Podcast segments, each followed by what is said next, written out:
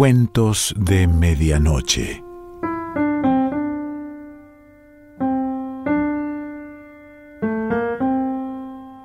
El cuento de hoy se titula La compuerta número 12 y pertenece a Baldomero Lillo.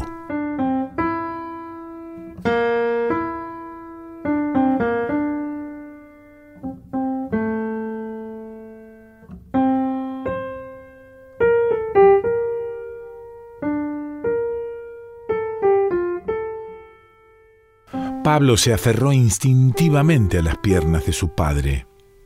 Le zumbaban los oídos y el piso que huía debajo de sus pies le producía una extraña sensación de angustia.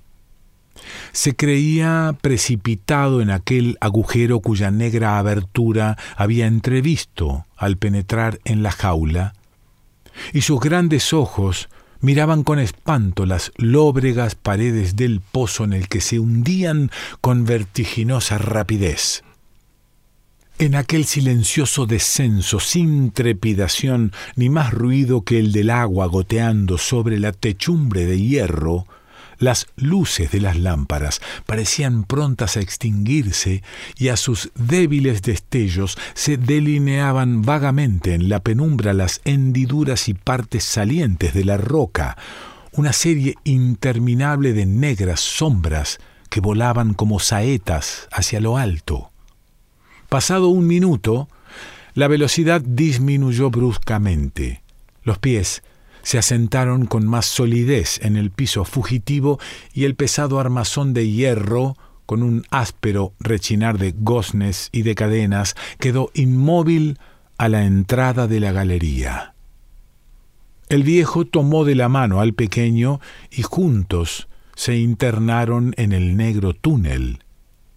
Eran de los primeros en llegar, y el movimiento de la mina no empezaba aún de la galería bastante alta para permitir al minero erguir su elevada talla, sólo se distinguía parte de la techumbre cruzada por gruesos maderos. Las paredes laterales permanecían invisibles en la oscuridad profunda que llenaba la vasta y lóbrega excavación.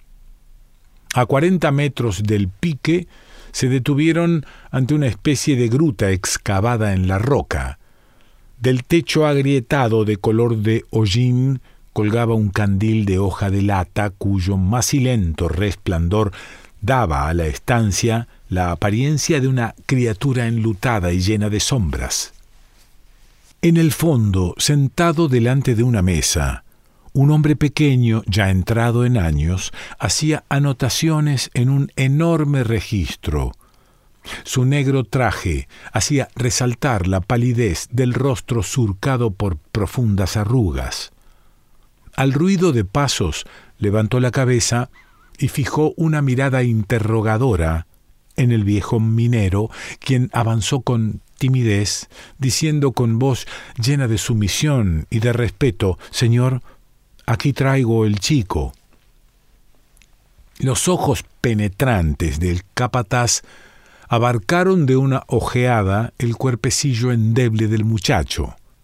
Sus delgados miembros y la infantil inconsciencia del moreno rostro en el que brillaban dos ojos muy abiertos como de medrosa bestezuela, lo impresionaron desfavorablemente y su corazón endurecido por el espectáculo diario de tantas miserias, experimentó una piadosa sacudida a la vista de aquel pequeñuelo arrancado de sus juegos infantiles y condenado, como tantas infelices criaturas, a languidecer miserablemente en las humildes galerías junto a las puertas de ventilación. Las duras líneas de su rostro se suavizaron y con fingida aspereza le dijo al viejo que, muy inquieto por aquel examen, fijaba en él una ansiosa mirada. Hombre, este muchacho es todavía muy débil para el trabajo. ¿Es hijo tuyo? Sí, señor. Pues debías tener lástima de sus pocos años y antes de enterrarlo aquí, enviarlo a la escuela por algún tiempo. Señor, balbuceó la voz ruda del minero, en la que vibraba un acento de dolorosa súplica. Somos seis en casa, y uno solo el que trabaja. Pablo cumplió ya los ocho años y debe ganar el pan que come, y como hijo de mineros, su oficio será el de sus mayores, que no tuvieron nunca otra escuela que la mina. Su voz, opaca y temblorosa, se extinguió repentinamente en un acceso de tos. Pero sus ojos húmedos imploraban con tal insistencia que el capataz, vencido por aquel mudo ruego, llevó a sus labios un silbato y arrancó de él un sonido agudo que repercutió a lo lejos en la desierta galería. Se oyó un rumor de pasos precipitados y una oscura silueta se dibujó en el hueco de la puerta. Juan, exclamó el hombrecillo, dirigiéndose al recién llegado, lleva a este chico a la compuerta número doce. Reemplazará al hijo de José, el carretillero, aplastado ayer por la corrida y volviéndose bruscamente hacia el viejo que empezaba a murmurar una frase de agradecimiento, le dijo con tono duro y severo He visto que en la última semana no has alcanzado a los cinco cajones, que es el mínimo diario que se exige a cada barretero. No olvides que si esto sucede otra vez, será preciso darte de baja para que ocupe tu sitio otro más activo y haciendo con la diestra un ademán enérgico, lo despidió. Los tres se marcharon silenciosos y el rumor de sus pisadas fue alejándose poco a poco en la oscura galería. Caminaban entre dos hileras de rieles cuyas traviesas hundidas en el suelo fangoso trataban de evitar alargando o acortando el paso, guiándose por los gruesos clavos que sujetaban las barras de acero. El guía, un hombre joven aún, iba delante y más atrás, con el pequeño Pablo de la mano, seguía el viejo, con la barba sumida en el pecho, hondamente preocupado. Las palabras del capataz, y la amenaza en ellas contenida habían llenado de angustia su corazón. Desde algún tiempo su decadencia era visible para todos. Cada día se acercaba más el límite fatal que una vez traspasado convierte al obrero viejo en un trasto inútil dentro de la mina. El balde, desde el amanecer hasta la noche durante catorce horas mortales, revolviéndose como un reptil en la estrecha labor, atacaba la huya furiosamente, encarnizándose contra el filón inagotable que tantas generaciones de forzados como él arañaban sin cesar en las entrañas de la tierra. Pero aquella lucha tenaz y sin tregua convertía muy pronto en viejos decrépitos a los más jóvenes y vigorosos. Allí, en la madriguera húmeda y estrecha, se encorvaban las espaldas y se aflojaban los músculos, y como el potro resabiado que se estremece tembloroso a la vista de la vara, los viejos mineros cada mañana sentían tiritar sus carnes al contacto de la avena pero el hambre es aguijón más eficaz que el látigo y la espuela, y reanudaban taciturnos la tarea agobiadora, y la veta entera, acribillada por mil partes por aquella carcoma humana, vibraba sutilmente, desmoronándose pedazo a pedazo, mordida por el diente cuadrangular del pico, como la arenisca de la ribera a los embates del mar. La súbita detención del guía arrancó al viejo de sus tristes cavilaciones. Una puerta les cerraba el camino en aquella dirección, y en el suelo arrimado a la pared había un bulto pequeño, cuyos contornos se destacaban confusamente heridos por las luces vacilantes de las lámparas. Era un niño de diez años, acurrucado en un hueco de la muralla. Con los codos en las rodillas y el pálido rostro entre las manos enflaquecidas, mudo e inmóvil, pareció no percibir a los obreros que traspusieron el umbral y lo dejaron de nuevo sumido en la oscuridad. Sus ojos, abiertos, sin expresión, estaban fijos obstinadamente hacia arriba, absortos tal vez en la contemplación de un panorama imaginario que, como el miraje del desierto, atraía sus pupilas sedientas de luz, húmedas por la nostalgia del lejano resplandor del día. Encargado del manejo de esa puerta, pasaba las horas interminables de su encierro, sumergido en un ensimismamiento doloroso, abrumado por aquella lápida enorme que ahogó para siempre en él la inquieta y grácil movilidad de la infancia, cuyos sufrimientos dejan en el alma que los comprende una amargura infinita y un sentimiento de execración acerbo por el egoísmo y la cobardía humanos. Los dos hombres y el niño, después de caminar algún tiempo por un estrecho corredor, desembocaron en una alta galería de arrastre, de cuya techumbre caía una lluvia continua de gruesas gotas de agua. Un ruido sordo y lejano, como si un martillo gigantesco golpease sobre sus cabezas la armadura del planeta, se escuchaba a intervalos.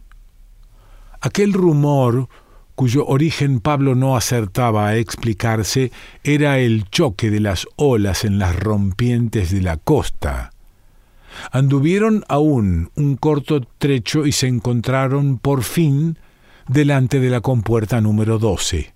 Aquí es, dijo el guía, deteniéndose junto a la hoja de tablas que giraba sujeta a un marco de madera incrustado en una roca. Las tinieblas eran tan espesas que las rojizas luces de las lámparas, sujetas a las viseras de las gorras de cuero, apenas dejaban entrever aquel obstáculo. Pablo, que no se explicaba ese alto repentino, contemplaba silencioso a sus acompañantes, quienes, después de cambiar entre sí algunas palabras breves y rápidas, se pusieron a enseñarle con jovialidad y empeño el manejo de la compuerta. El rapaz, siguiendo sus indicaciones, la abrió y cerró repetidas veces, desvaneciendo la incertidumbre del padre que temía que las fuerzas de su hijo no bastasen para aquel trabajo.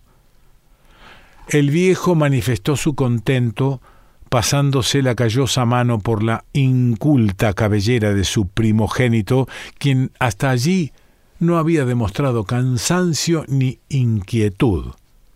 Su juvenil imaginación, impresionada por aquel espectáculo nuevo y desconocido, se hallaba aturdida, desorientada.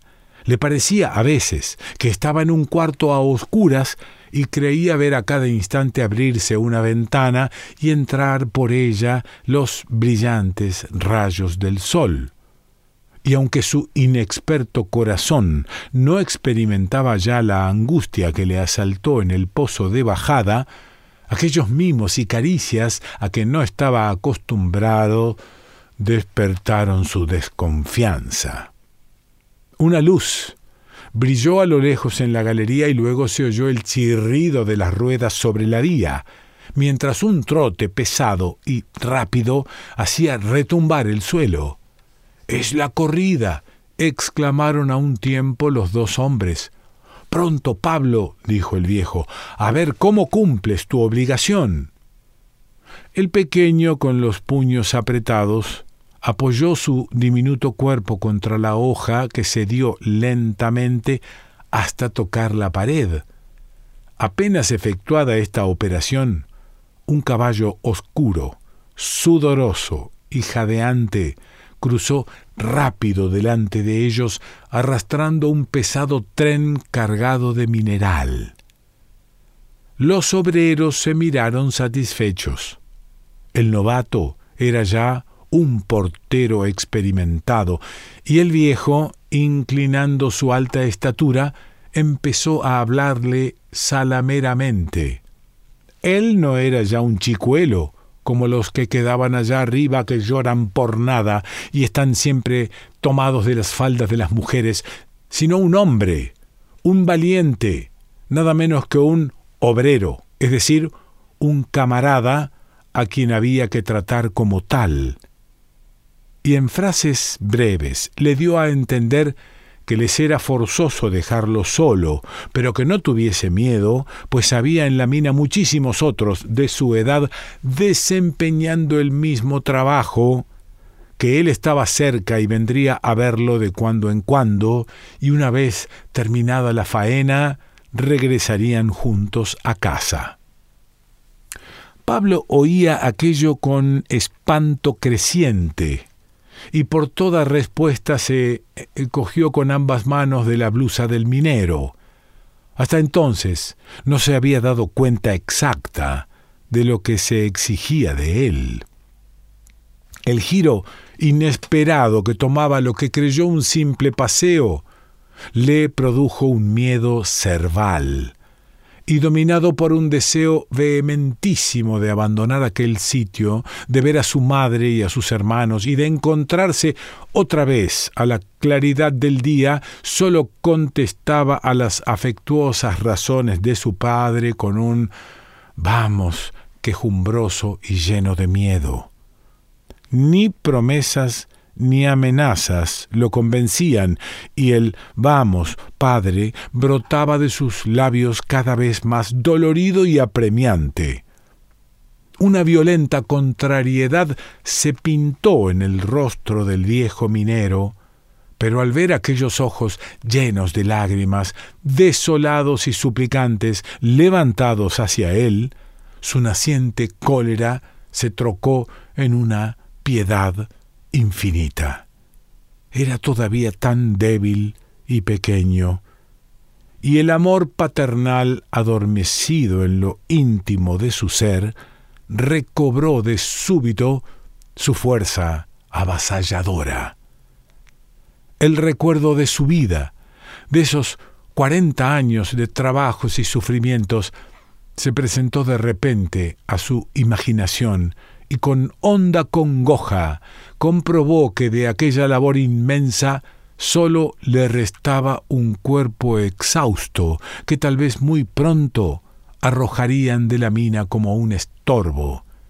Y al pensar que idéntico destino aguardaba a la triste criatura, le acometió de improviso un deseo imperioso de disputar su presa a ese monstruo insaciable que arrancaba del regazo de las madres los hijos apenas crecidos para convertirlos en esos parias cuyas espaldas reciben con el mismo estoicismo el golpe brutal del amo y las caricias de la roca en las inclinadas galerías.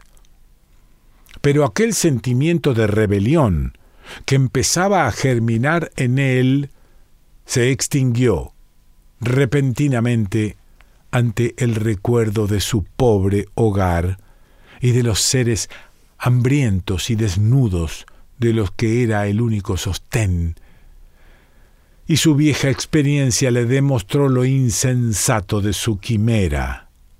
La mina no soltaba nunca al que había atrapado, y como eslabones nuevos que se sustituyen a los viejos y gastados de una cadena sin fin, allí abajo los hijos sucedían a los padres, y en el hondo pozo el subir y bajar de aquella marea viviente no se interrumpiría jamás los pequeñuelos, respirando el aire emponzoñado de la mina, crecían raquíticos, débiles, paliduchos, pero había que resignarse, pues para eso habían nacido. Y con resuelto ademán, el viejo desenrolló de su cintura una cuerda delgada y fuerte, y a pesar de la resistencia y súplicas del niño, lo ató con ella por mitad del cuerpo y aseguró enseguida la otra extremidad en un grueso perno incrustado en la roca. Trozos de cordel adheridos a aquel hierro indicaban que no era la primera vez que prestaba un servicio semejante. La criatura medio muerta de terror lanzaba gritos penetrantes de pavorosa angustia y hubo que emplear la violencia para arrancarla de entre las piernas del padre a las que se había asido con todas sus fuerzas. Sus ruegos y clamores llenaban la galería sin que la tierna víctima más desdichada que el bíblico Isaac, oyese una voz amiga que detuviera el abrazo paternal armado contra su propia carne por el crimen y la iniquidad de los hombres. Sus voces, llamando al viejo que se alejaba, tenían acentos tan desgarradores, tan hondos y vibrantes, que el infeliz padre sintió de nuevo flaquear su resolución. Mas aquel desfallecimiento solo duró un instante, y tapándose los oídos para no escuchar aquellos gritos que le atenaceaban las entrañas, apresuró la marcha apartándose de aquel sitio. Antes de abandonar la galería, se detuvo un instante y escuchó una vocecilla tenue como un soplo que clamaba ya muy lejos, debilitada por la distancia, Madre, Madre. Entonces echó a correr como un loco, acosado por el doliente vagido, y no se detuvo sino cuando se halló delante de la vena, a la vista de la cual su dolor se convirtió de pronto en furiosa ira, y empuñando el mango del pico la atacó rabiosamente. En el duro bloque caían los golpes como espesa granizada sobre sonoros cristales y el diente de acero se hundía en aquella masa negra y brillante, arrancando trozos enormes que se amontonaban entre las piernas del obrero, mientras un polvo espeso cubría como un velo la vacilante luz de la lámpara. Las cortantes aristas del carbón volaban con fuerza, hiriéndole el rostro, el cuello y el pecho desnudo. Hilos de sangre se mezclaban al copioso sudor que inundaba su cuerpo, que penetraba como una cuña en la brecha abierta, ensanchándose con el afán del presidiario que oraba el muro que lo oprime, pero sin la esperanza que alienta y fortalece al prisionero, hallar al fin de la jornada, una vida nueva, llena de sol, de aire y de libertad. Baldomero Lillo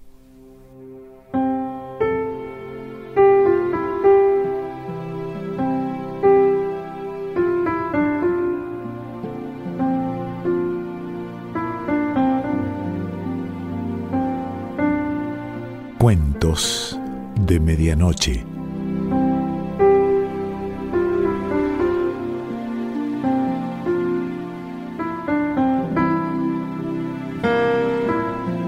Selección Pancho Mondino. Idea y lectura Quique Pessoa.